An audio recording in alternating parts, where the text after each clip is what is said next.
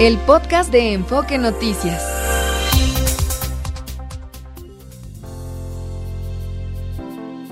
Enfoque Noticias, en resumen.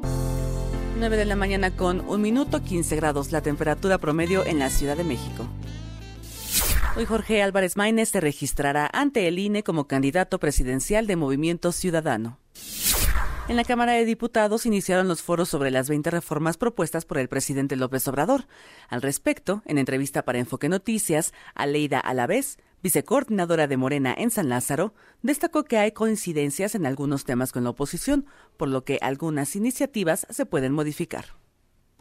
Pues ya han dicho, y eso es muy loable, que en varios temas no tendrían oposición. Por ejemplo, eh, el que tengamos mucha atención y un ataque frontal contra el fentanilo, eso pues es algo que coincidimos. Mira, yo creo que ahí hay una postura que, que, lamentablemente ha corrido mucho en la opinión pública sobre que no se le cambia una coma o no hacemos modificaciones. No, las reformas llegan y no tienen una eh, cerrazón en términos de redacción, de discusión de contenido, sino para qué haríamos el Parlamento abierto. Y se aceptan adecuaciones, correcciones. Protección Civil de la Ciudad de México emitió un aviso especial por temperaturas altas a partir de hoy y hasta el 2 de marzo. Se pronostican temperaturas muy calurosas, con valores máximos diarios de hasta 30 grados, así como altos índices de radiación UV. En calles de la alcaldía Miguel Hidalgo fue detenido un sujeto que transportaba dos millones de pesos en efectivo, cuya procedencia no pudo acreditar. Trabajadores administrativos tomaron las instalaciones del CCH Oriente para exigir mejoras laborales y que se investigue a las autoridades del campus a quienes señalaron de actos de corrupción. Las clases se imparten en línea. El gobierno capitalino anunció que ya se puede recargar la tarjeta de movilidad integrada desde la app CDMX, donde también se puede consultar el saldo. La gobernadora del Estado de México, Delfina Gómez, entregó 13.000 tarjetas del programa Mujeres con Bienestar a beneficiarias de Chimalhuacán, quienes la siguiente semana recibirán el pago adelantado de 7.500 pesos, correspondiente a tres bimestres. Y a partir de hoy y hasta el 4 de marzo se realizará la edición 45 de la Feria Internacional del Libro del Palacio de Minería, que contempla más de mil actividades. Sinaloa es el estado invitado. En materia internacional, cinco muertos es el saldo que dejó el choque de un buque de carga contra un puente en el sur de China. Esto provocó la caída de varios vehículos al agua y el colapso de parte de la infraestructura. Y se espera que el módulo Odiseo de la empresa Intuitive Machines, que lleva experimentos de la NASA, alunice este jueves, con lo que se convertirá en la primera nave estadounidense en llegar a la superficie de la Luna en más de 50 años. Son las 9 de la mañana con 4 minutos. La temperatura eh, esta mañana es de 15 grados en promedio en la Ciudad de México. Recuerde que se pronostica una temperatura muy alta para esta tarde de hasta 30 grados. Continuamos con más en Enfoque Noticias con Mario González. Está usted escuchando Enfoque Noticias por Radio 1000 en el 1000 de AM y Stereo 100 100.1 de FM. Regresamos con Mario González. Bueno, pues ayer, ayer le hablaba yo de lo que dijo, ese chiste que intentó hacer el, jefe de gobierno de la capital mexicana, Martí Batres, al decir que pues realmente no hay crisis de agua, que, que la crisis es del, ¿qué dijo? Algo así, ah, de los opositores porque no les caen los votos. Algo así dijo. Y que pues no, que la, el agua estaba garantizada. Y yo le decía que aparentemente, que es muy preocupante, el jefe de gobierno no conoce lo que está pasando en la capital mexicana, donde muchos comercios están limitando sus actividades o su servicio al público, en el caso de algunos clubes de, de ejercicio, eso es lo que sucede, están anunciando, este día no habrá eh, servicio de regaderas, o este día no habrá servicio de vapor, o este día no habrá servicio de albercas, incluso. Bueno, la cosa va más allá. Eh, a esta sequía prolongada, porque no nada más es lo que estamos viendo ahora, ahora estamos viendo el fruto de una sequía de muchos meses atrás también, la escasez de agua está deteniendo muchas operaciones de comercios eh, que utilizan el, el agua para, para su eh, para bueno para ya sea servicio directo al público o para sus procesos. Vamos a hablar de esto con Víctor Manuel Herrera Espinosa, presidente del Comité Nacional de Estudios de Económicos del IMEF. Gracias, Víctor, por estar con nosotros y bienvenido. ¿Qué tal? Buenos días, Mario. Sí, hay muchas actividades que han visto pues limitada su, su eh, valga redundancia, sus actividades para, eh, por, pues tal vez para conciencia, en, no gastar más agua de lo que, eh, de lo que se pueda, o porque ya de plano no están teniendo el servicio, Víctor. Pues sí, y es que como bien apuntabas hace un momento, la sequía que nos ha afectado no solamente cosa de México, es, es un tema mundial pero aquí en México no se han hecho las obras que se requerían para poder amortiguar un golpe de estos que eventualmente iba a llegar. Y básicamente arrancamos el año con la mitad del agua que teníamos en reserva en el sistema Cutzamala. Y el sistema Cutzamala aporta como una cuarta parte del agua para el área metropolitana, no solamente la Ciudad de México, sino también el Estado de México. Entonces, han estado bajando la presión para que dure más y no corten el agua a cierto nivel que necesita para funcionar el sistema. Eh, y eso lo que hace es que varias zonas de la ciudad eh, y del área conurbada ya están teniendo eh, recortes en, en, el servicio y está empezando a afectar a los negocios. Entonces ya te enteras de que, por ejemplo, hay restaurantes que no pueden servirte nada que no esté embotellado o panaderías, pastelerías que tienen que cerrar porque ya no tienen agua para las mezclas. Y ayer me estaba diciendo una persona que vino a una de estas cadenas de café muy populares en Polanco y que no le pudieron servir café porque no había agua. Entonces eh, empieza a afectarse la actividad económica y hay que recordar que el, que el PIB de la Ciudad de México y del Estado de México es una cuarta parte del nacional. Entonces sí tiene un impacto profundo, no solamente político, sino económico. Ahora, esto podría tener consecuencias a corto plazo también para la producción de alimentos en el país. Víctor. Claro, claro. Este, apuntábamos en el boletín de prensa que la sequía es tan fuerte que varias cosechas ya están mermadas en un 40%. Entonces, si antes producías 100 costales de maíz, ahora estás produciendo 60 y está también en una situación muy crítica eh, la caña de azúcar. De hecho, eh, fue tema de la mañanera hace unos, unos días, ¿no? En donde ya empiezan a limitar el abasto de agua y los cañeros están eh, preocupados porque no se puede completar la cosecha, ¿no? El tema aparentemente y lo que preocupa a muchos especialistas, hemos conversado aquí en este espacio, Víctor, es que no existe un plan maestro para el, manejo del agua, el manejo del recurso. Eh, mm, y se ha, incluso se han recortado recursos para la Conagua y otras, otras dependencias que tienen que ver con el líquido, eh, con, el, con el manejo. Eso es, es quizás lo más preocupante. Eh, mira, un plan maestro nacional creo que no se tiene. se, tenía uno para la Ciudad de México, que era la, siguiente etapa del Cutzamala, que era entubar el río Temascaltepec, que, que aprovecha la caída de agua del Nevado de Toluca. Eso viene desde 1990 pero eh, durante el sexenio de Cedillo trató de impulsarse y hubo un rechazo por parte de los agricultores locales y hasta el gobernador de Guerrero se estaba metiendo en eso no sé por qué, pero en realidad ningún jefe de gobierno de la Ciudad de México desde entonces y ningún gobernador del Estado de México desde entonces ha estado impulsando la creación de ese sistema del río Temascaltepec. Mm. Ya está el proyecto, ya estaba el fondeo listo, nada más que no se hizo. Y el problema ahora que tenemos, que se hace más complejo, es de que el crimen organizado se ha diversificado en la tala de los árboles. Y, ya, por eso no tienen nieve ya los volcanes. Entonces, eh, donde no hay árboles, no hay agua. Y, y ese es un tema que se tiene que atacar por varios frentes para poder restituir el abasto de agua a esta zona del país. Sí, sí, sí, porque parece que los proyectos o grandes proyectos que se han hecho es, incluso ya planteados en estas administraciones, bueno, se va a acabar el Cutzamala, abramos pozos acá y traigamos de acá. Y este eh, y, lo mismo sucede en otras ciudades importantes, como el caso de, la zona metropolitana de Monterrey o, Guadalajara. Eh, se te acaba el agua, bueno, a ver de dónde traes, cuando no necesariamente puede ser la solución a largo plazo o sostenible. No, definitivamente, hacer pozos no solamente te causa hundimientos, sino que son finitos, ¿no? Y hay pozos ya de agua que son de 2.000 metros y necesitas también transportarla y eso es a través de pipas. Entonces, si te acuerdas cuándo fue la crisis de gasolina al principio de, este gobierno, sí, claro. es muy posible que tengamos esa crisis de falta de pipas para distribuir agua en la ciudad y en, el Estado de México eh, en unos meses, porque al sacarla de pozos, pues no vas a tener cómo hacerla llegar a sus lugares, ¿no? Vaya. ¿Solución o soluciones? Muchas soluciones para un problema eh, que tiene múltiples variables, Víctor.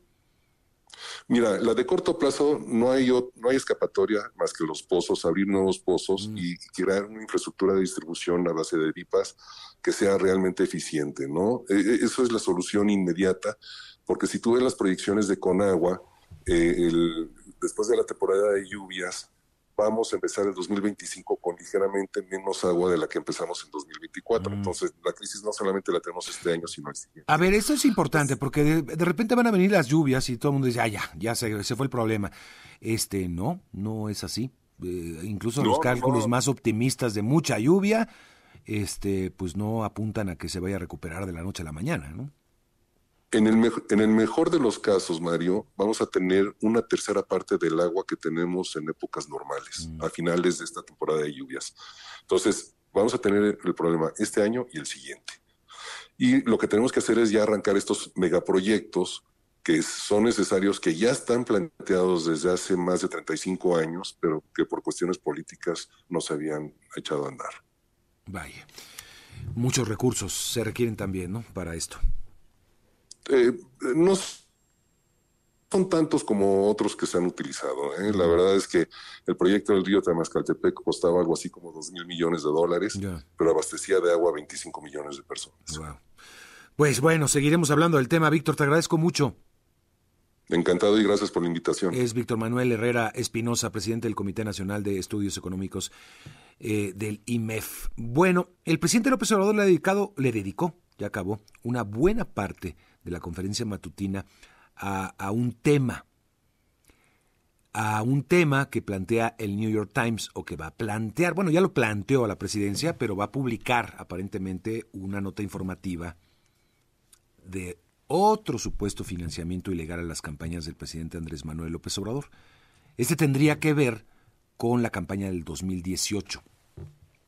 El presidente ampliamente ha hablado del tema, le digo, y publica o da a conocer una carta que le envía el New York Times a través de Natalie Kietroev, que es la eh, jefa del buró, jefa de la oficina del New York Times aquí en México, en la capital mexicana, y le envía una serie de preguntas a través del vocero de la presidencia, Jesús Ramírez, para que, eh, pues, unas preguntas, como se hace periodísticamente, para que responda la presidencia de la República sobre eh, ciertos hechos que se quieren validar o se quieren tener la reacción de la presidencia, eh, hechos que tendrían que ver con esto, de un aparente financiamiento a la campaña ilegal, en este caso del cártel de Sinaloa.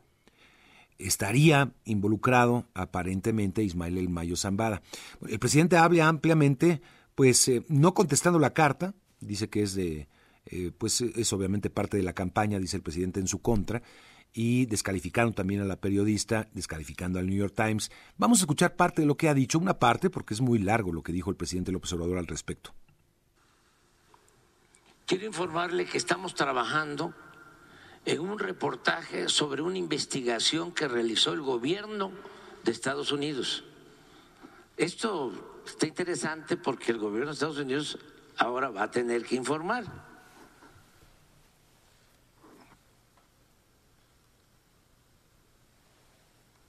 Un reportaje sobre una investigación que realizó el gobierno de Estados Unidos durante el sexenio del presidente Andrés Manuel López Obrador. Distinta a la investigación de la DEA, o sea, otra, a la que hizo referencia el premiado. Distinta a la investigación de la DEA que se hizo pública hace unas semanas y que solo analizó su campaña de 2006. Quiere decir que me han dado seguimiento porque esta es otra. Por este medio solicitamos sus comentarios sobre el reportaje. Tenemos hasta las 17 horas hoy, el 21 de febrero, los comentarios para incluirlos en el artículo. Puede contactarme por correo o por teléfono a estos números 55 47 66 80 33. A continuación, mis preguntas.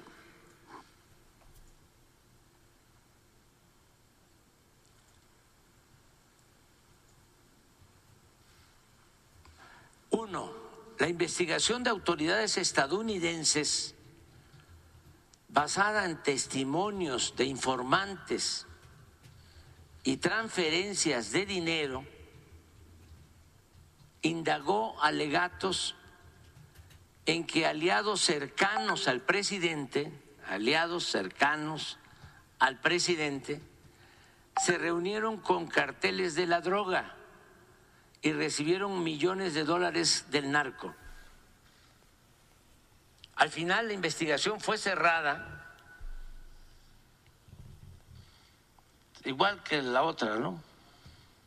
Pero esta fue reciente. Fue cerrada luego de que las autoridades estadounidenses reconocieron que podría provocar un conflicto diplomático con México.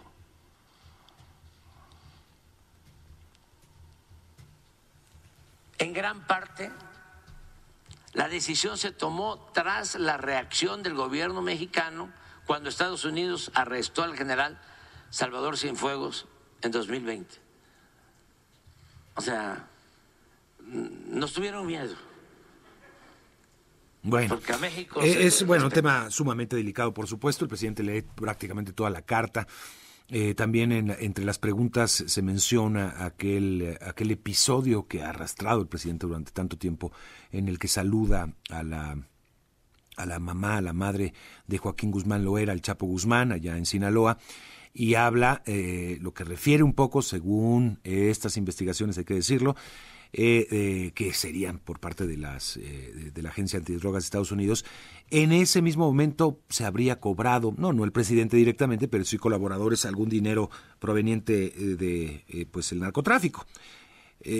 vaya, vamos a ver, evidentemente habrá que esperar el reportaje del New York Times y el presidente pues ya está exigiendo, está pidiendo eh, una aclaración nuevamente por parte de las autoridades eh, de Estados Unidos porque se trataría de otra investigación, lo cual era lógico pensar, es decir, si hubo una investigación contra el presidente que llevó algunos datos en 2006 y después una propuesta de la propia DEA, según se reveló eh, por ProPublica, por este medio de comunicación, de que iban a hacer otra investigación en 2012, en la campaña 2012, pero que fue desechada esa investigación de entrada, pues es evidente que estaba en la mira la campaña del presidente López Obrador y quizás otras campañas políticas.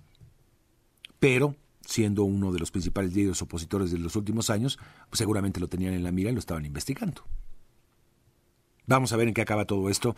Pues otro aspecto delicado. El presidente creo que se adelanta precisamente para tratar de vacunar, para tratar de, de él pedir la información y que no sea ahora una sorpresa leer en la tal vez primera plana del New York Times esta información. Pero bueno, da este paso el presidente, publica la carta de la corresponsal y ahí queda el asunto, ¿no? En manos del de gobierno de Estados Unidos a ver si publica parte de las investigaciones también. Vamos con el reporte vial Ángel Gatica, 9 de la mañana, 28 minutos en punto. Gracias, Mario. Auditorio de Enfoque Noticias. Percance ocasiona problemas sobre Avenida 608 y Circuito Interior para a quien va hacia Oceanía. Mejora la circulación de Calzada Chivatito de Campo Marte al Paseo de la Reforma y por presencia de peregrinos a la Basílica de Guadalupe sigue cerrada la vialidad en ambos bloques de Calzada de Guadalupe a la altura de Talismán, alternativas insurgentes y el eje 3 norte. De mal aceptable se mantiene la calidad del aire en el Valle de México. Mario, el reporte. Gracias. Que tengas muy buenos días. La Fiscalía General de la República abrió dos carpetas de investigación contra Ana Gabriela Guevara, titular de la CONADE. No eran solo rumores, aparentemente hay datos concretos que llevan a un ocultamiento, desvío de recursos, contrataciones sin justificar, sin entregables, etcétera, etcétera, etcétera, de millones y millones de pesos por parte de la CONADE. Juan Enrique Velázquez nos amplía. ¿Cómo estás, Juan Enrique? ¿Qué tal, Mario? Saludos, amigos de Enfoque Noticias. Efectivamente, luego de que la Auditoría Superior de la Federación detectara la realización de eventos fantasma y el pago a supuestos entrenadores, la Fiscalía General de la República abrió dos carpetas de investigación en contra de Ana Gabriela Quepara, titular de la Comisión Nacional del Deporte, por supuestas irregularidades en el manejo de 200 millones de pesos, por supuesto, de la CONADE. De acuerdo a las investigaciones, la institución pagó 77 millones de pesos en la contratación de 500 presuntos entrenadores de alto rendimiento de los cuales la mitad no estaban registrados en ninguna base ni sistema que certifique que estaban capacitados para entrenar deportistas. La ASF detectó un perjuicio de 8 millones 106 mil pesos por el pago de servicios convenidos con Gasipo sin que la CONADE ni la empresa gasera acreditaran que se realizó el servicio de suministro de gas LP con litros exactos comprobables. Además, la CONADE contrató a la empresa Creatividad y Espectáculos para realizar diversos eventos, entre los que destaca el abanderamiento de la delegación mexicana para los Juegos Panamericanos,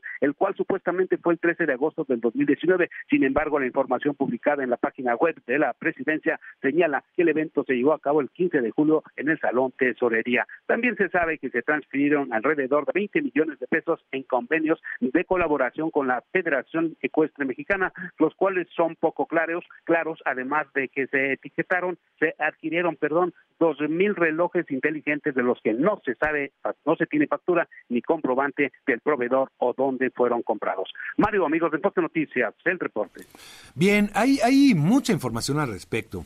Habían quedado con investigaciones periodísticas sobre esta mm, eh, pues eh, uso de recursos eh, de forma muy opaca ya venían algunas denuncias al respecto también por parte de algunos deportistas, por algunos integrantes de la CONADE, pero hasta ahora pues se cristaliza ya en carpetas de investigación. Aparentemente, en, Juan Enrique, hay datos duros.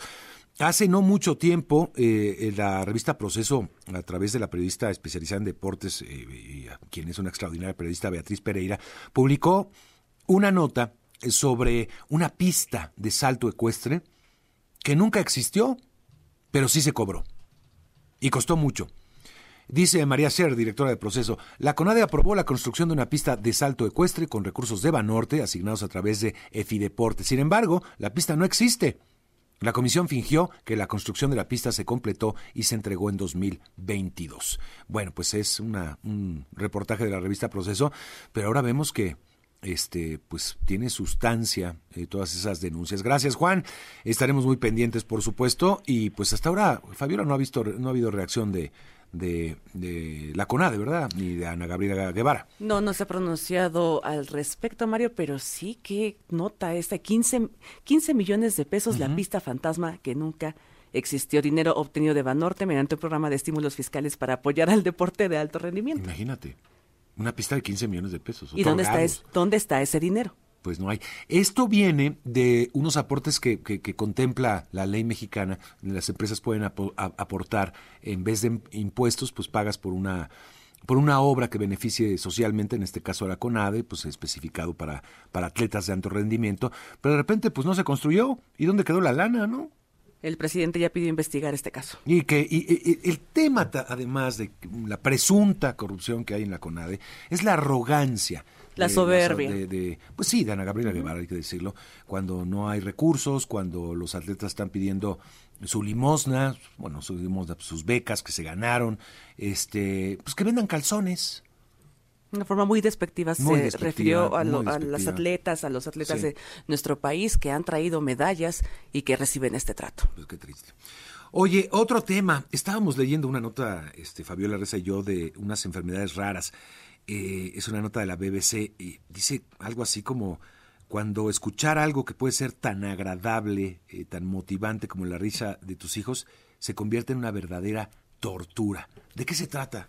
Es una enfermedad que se llama hiperacusia dolorosa que obliga a las personas, a, más bien que las personas no pueden escuchar sonidos, ciertos sonidos fuertes, porque les impide incluso hacer su vida diaria y es una nota que destaca este día en su sitio de internet la BBC. Y es que a propósito, la siguiente semana se va a conmemorar el Día Internacional de las Enfermedades Raras, Mario, que pueden ser pues desde esto hasta, no sé, otro tipo de, de enfermedades muy, muy particulares y muy raras, por supuesto. Sí, qué terrible, imagínate. Bueno, gracias, Fabiola. Un grupo criminal que opera en Guanajuato contrató a exmilitares y ex policías colombianos para matar agentes locales, aseguró Enrique García Jaramillo. Enrique García Jaramillo es general de brigada diplomado del Estado Mayor Presidencial. Esaú González nos tiene toda la información. Esaú, adelante.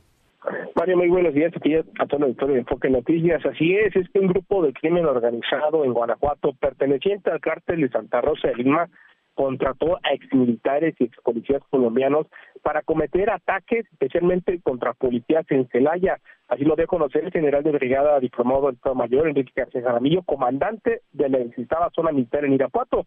El funcionario federal dijo que el ejército mexicano trabaja en estrategias coordinadas con los municipios de mayor incidencia en municipios como lo son León, Irapuato, Salamanca y Celaya. Además, confirmó que son extranjeros y en su mayoría los responsables de los hechos delictivos relacionados a los asesinatos de policías. Escuchemos lo que dijo el general.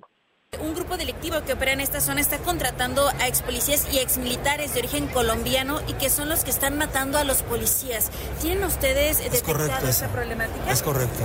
¿Cómo es que logran pues traerse desde otro país?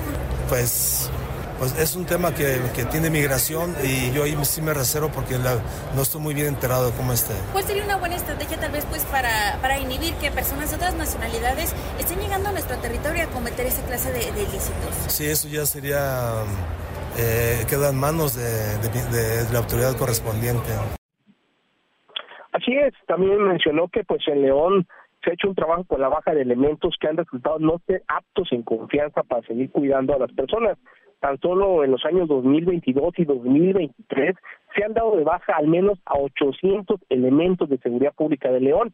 Hay que señalar que, por ejemplo, en el primer mes de este 2024, Guanajuato terminó con 274 homicidios, un promedio casi diario de nueve personas asesinadas. Esto en León, Irapuato, Celaya y Salamanca, como las localidades en las que se concentran la mayor cantidad de este tipo de delitos. Este es mi reporte. Vaya, pues muchas gracias, gracias Saúl por el informe. Vámonos a la pausa. Son ya las 9 de la mañana con 36 minutos. Pues nos falta mucha información. Regresamos con deporte, estar el resumen de la conferencia matutina de este día. Vamos a hablar de cine, por supuesto, en esta mañana de jueves. Regreso. Los deportes con Javier Trejo Garay. Adelante, Javier. ¿Qué tal, Mario? ¿Cómo te va? De nueva cuenta, gracias, buenos días. Vámonos con lo más importante, la información deportiva.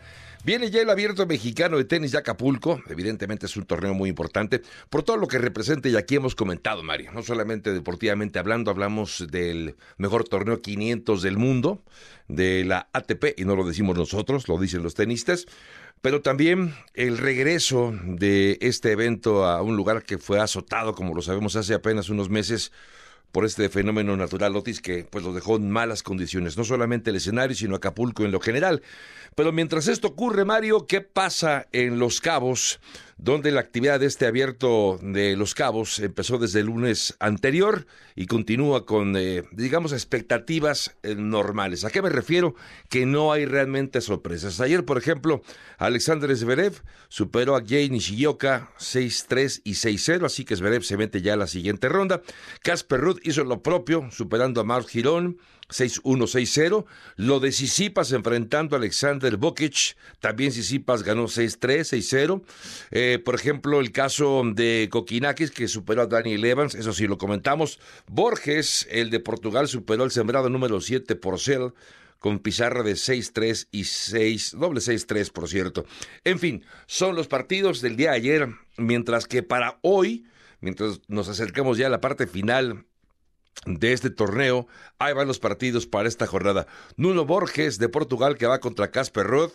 Alexander Kovacevic de los Estados Unidos contra Stefano Sisipas, mientras que Alex Michelsen va contra Jake Thompson y finalmente Esberev contra Kokinakis. Este partido será el último de esta jornada al filo de las 9.30 de la noche. Es la actividad de deporte blanco que ya arrancó, eh, sigue siendo, me parece todavía este un año joven, estamos en el segundo mes. Los torneos más importantes están por venir. De hecho, estamos a un par de semanas de que arranque también el Masters 1000 de Indian Wells en California, pero de ello ya hablaremos en su oportunidad. Temas también para compartir, Mario, si te parece hablemos un poco del el béisbol, porque el día de ayer se dio a conocer la noticia relevante de un joven jugador mexicano de los Diablos que va a jugar con el equipo de los Padres de San Diego.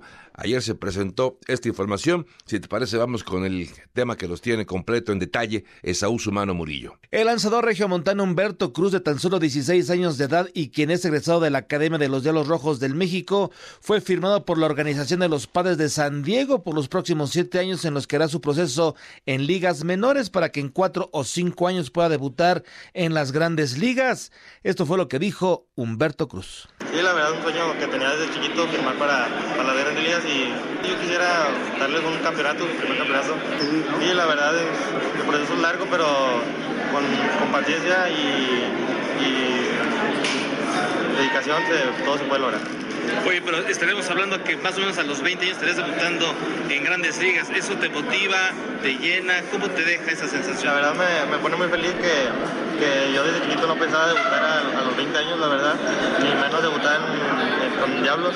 Y pues me pongo muy feliz, la verdad, de, de poder que a los 20 años pueda debutar. En la temporada 2023, gracias a su potencial y desarrollo, Humberto Cruz debutó con los Diablos Rojos del México a los 16 años. Anteriormente fue parte de la selección mexicana de béisbol en el premundial sub-18.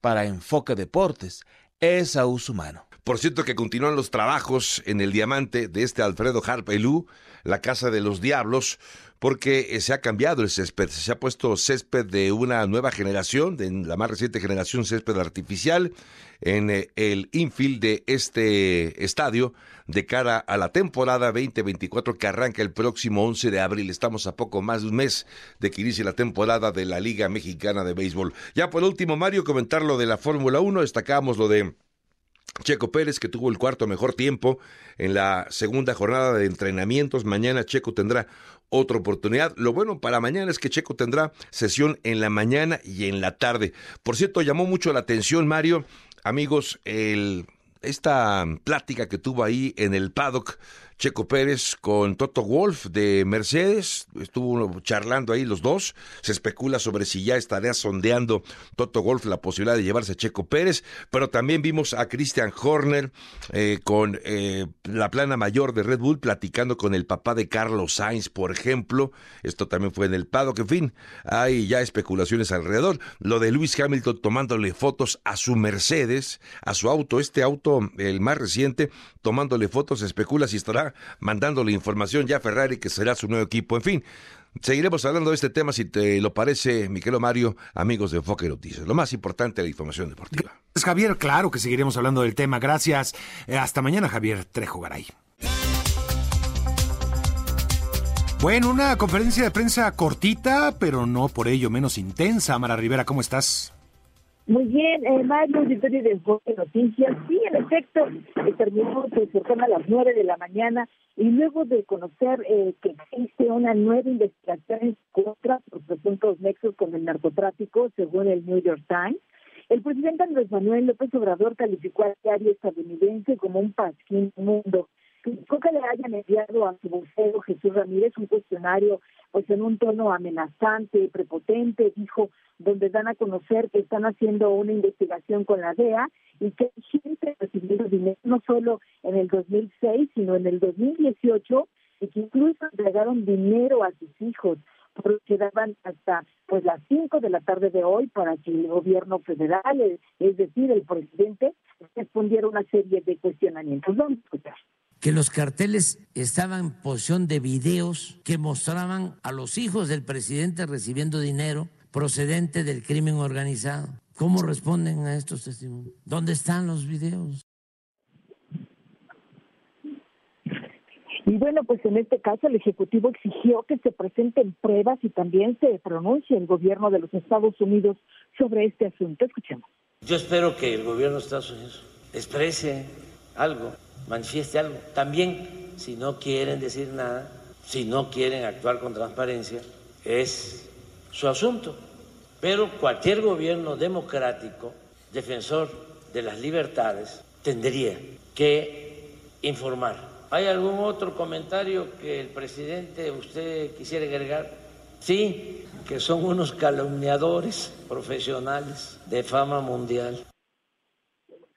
Bueno, pues el presidente López Obrador dejó en claro que todo esto es una mentira y advirtió que no dejará pasar esas acusaciones sin exigir pruebas. Escuchemos.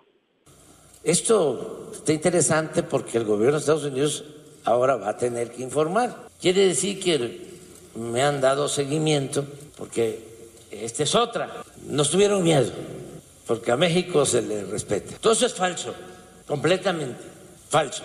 ¿Sabía el presidente o miembros de su gobierno sobre una investigación reciente? No, porque es falso. De ser así, ¿qué reacción hubo dentro de Palacio Nacional? Pues nada, la nada. En caso de que sea la primera vez que escuchan de esto, ¿qué opinión les merece? Nada de que ustedes son unos falsarios, los del New York Times, y quienes este, les mandaron a hacer el reportaje. Y bueno, pues en otras cosas, al hablar sobre la importancia de apoyar a los medios independientes, el presidente defendió a Julian Assange, quien podría ser extraditado a Estados Unidos acusado de espionaje. Dijo que es una gran injusticia lo que se está cometiendo contra la libertad de expresión. Escuchemos. Assange les dio la información, la publicaron y se quedaron callados y siguen sin decir nada a favor de Assange.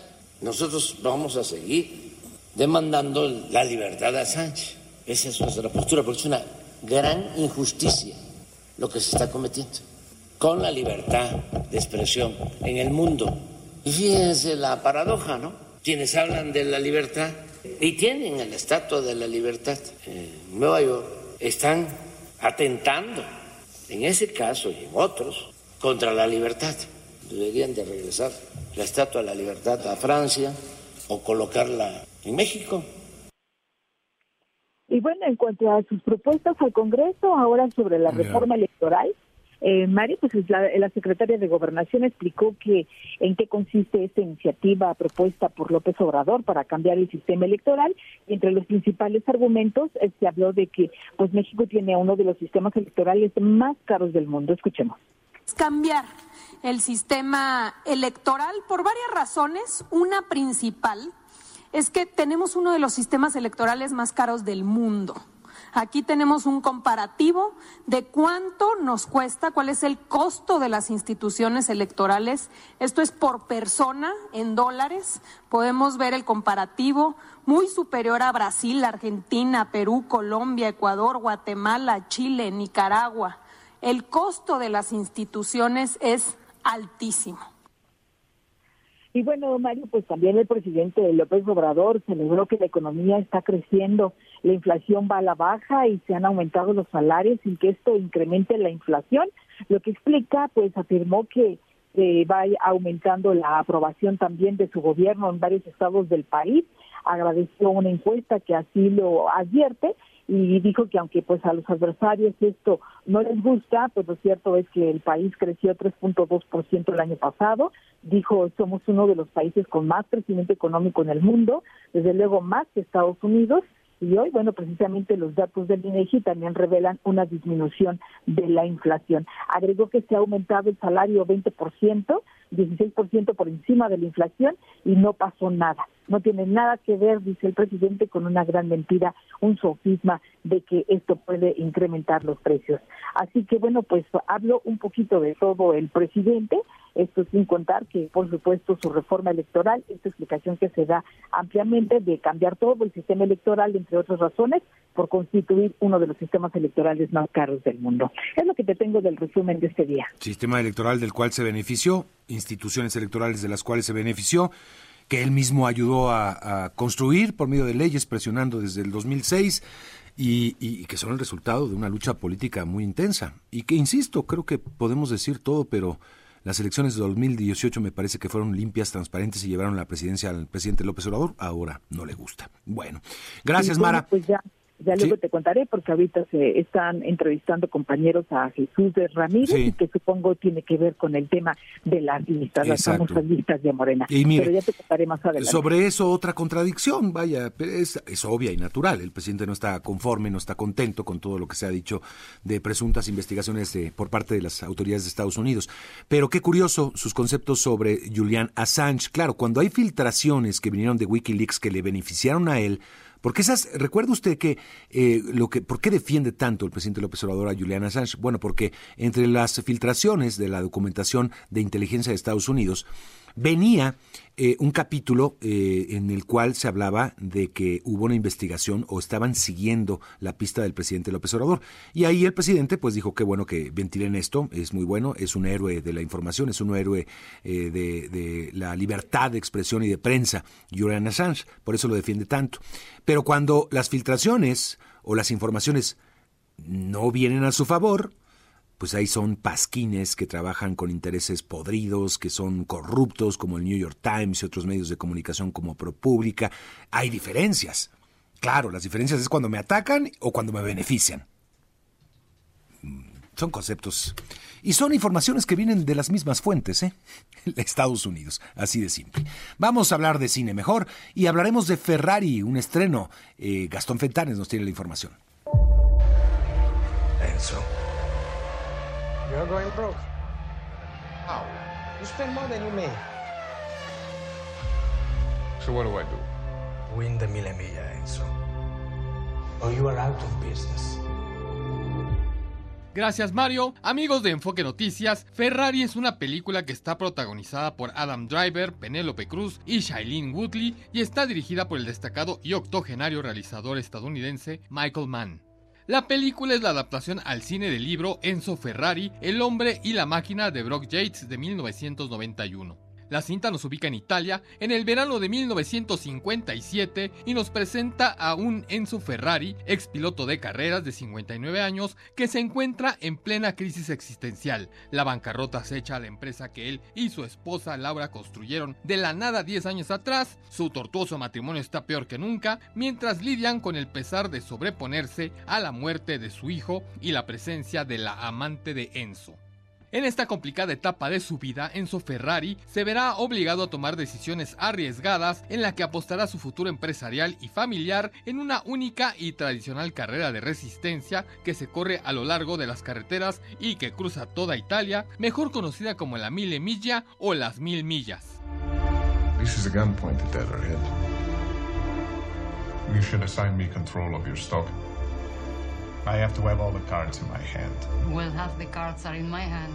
Ferrari es una buena película biográfica que le apuesta a narrar solamente un año en la vida de su complejo protagonista, que desde luego no es el más brillante de su carrera, por el contrario resulta ser el más complicado y en el que más encrucijadas tiene que librar y en donde todo el diseño de producción, la fotografía, la puesta en cámara y la puesta en escena, pero sobre todo la excelente edición, logran sacar adelante a un guion que se divide en dos partes. La primera es este melodrama familiar sumergido en un triángulo amoroso con dos mujeres muy diferentes y un drama empresarial en la que todo lo que se ha logrado en la vida está en peligro y una segunda parte en la que el centro de la trama es la carrera de autos y es justo aquí donde el filme se convierte en una excelente película en donde el talento del realizador se hace patente a través de espectaculares secuencias de acción que logran redondear totalmente la historia. Amigos de Enfoque Noticias, Ferrari es un gran ejemplo de una película biográfica de un empresario temerario, inteligente, déspota y algo engreído que está muy bien actuada, en donde se destaca el trabajo de Penélope Cruz y Adam Driver que elevan a esta historia que es excelente a la hora de enseñarnos la emoción de las carreras de autos y las zonas oscuras y puntos de quiebre de este famoso y peculiar personaje. Nos escuchamos el próximo jueves.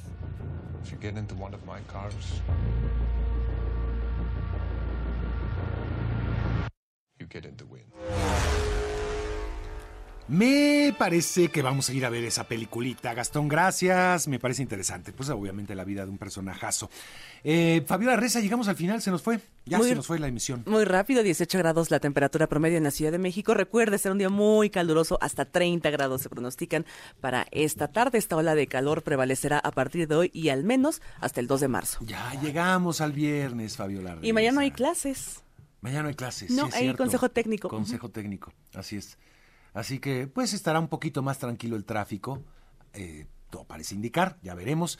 Que pase un excelente día, lo esperamos mañana aquí, mañana para celebrar el viernes, un poquito antes, a las 6 de la mañana, Martín Carmona en Y otro- otros festejos que tendremos mañana. Y otros festejos, otros festejos seguramente. Bueno, que pase un excelente día. El podcast de Enfoque Noticias.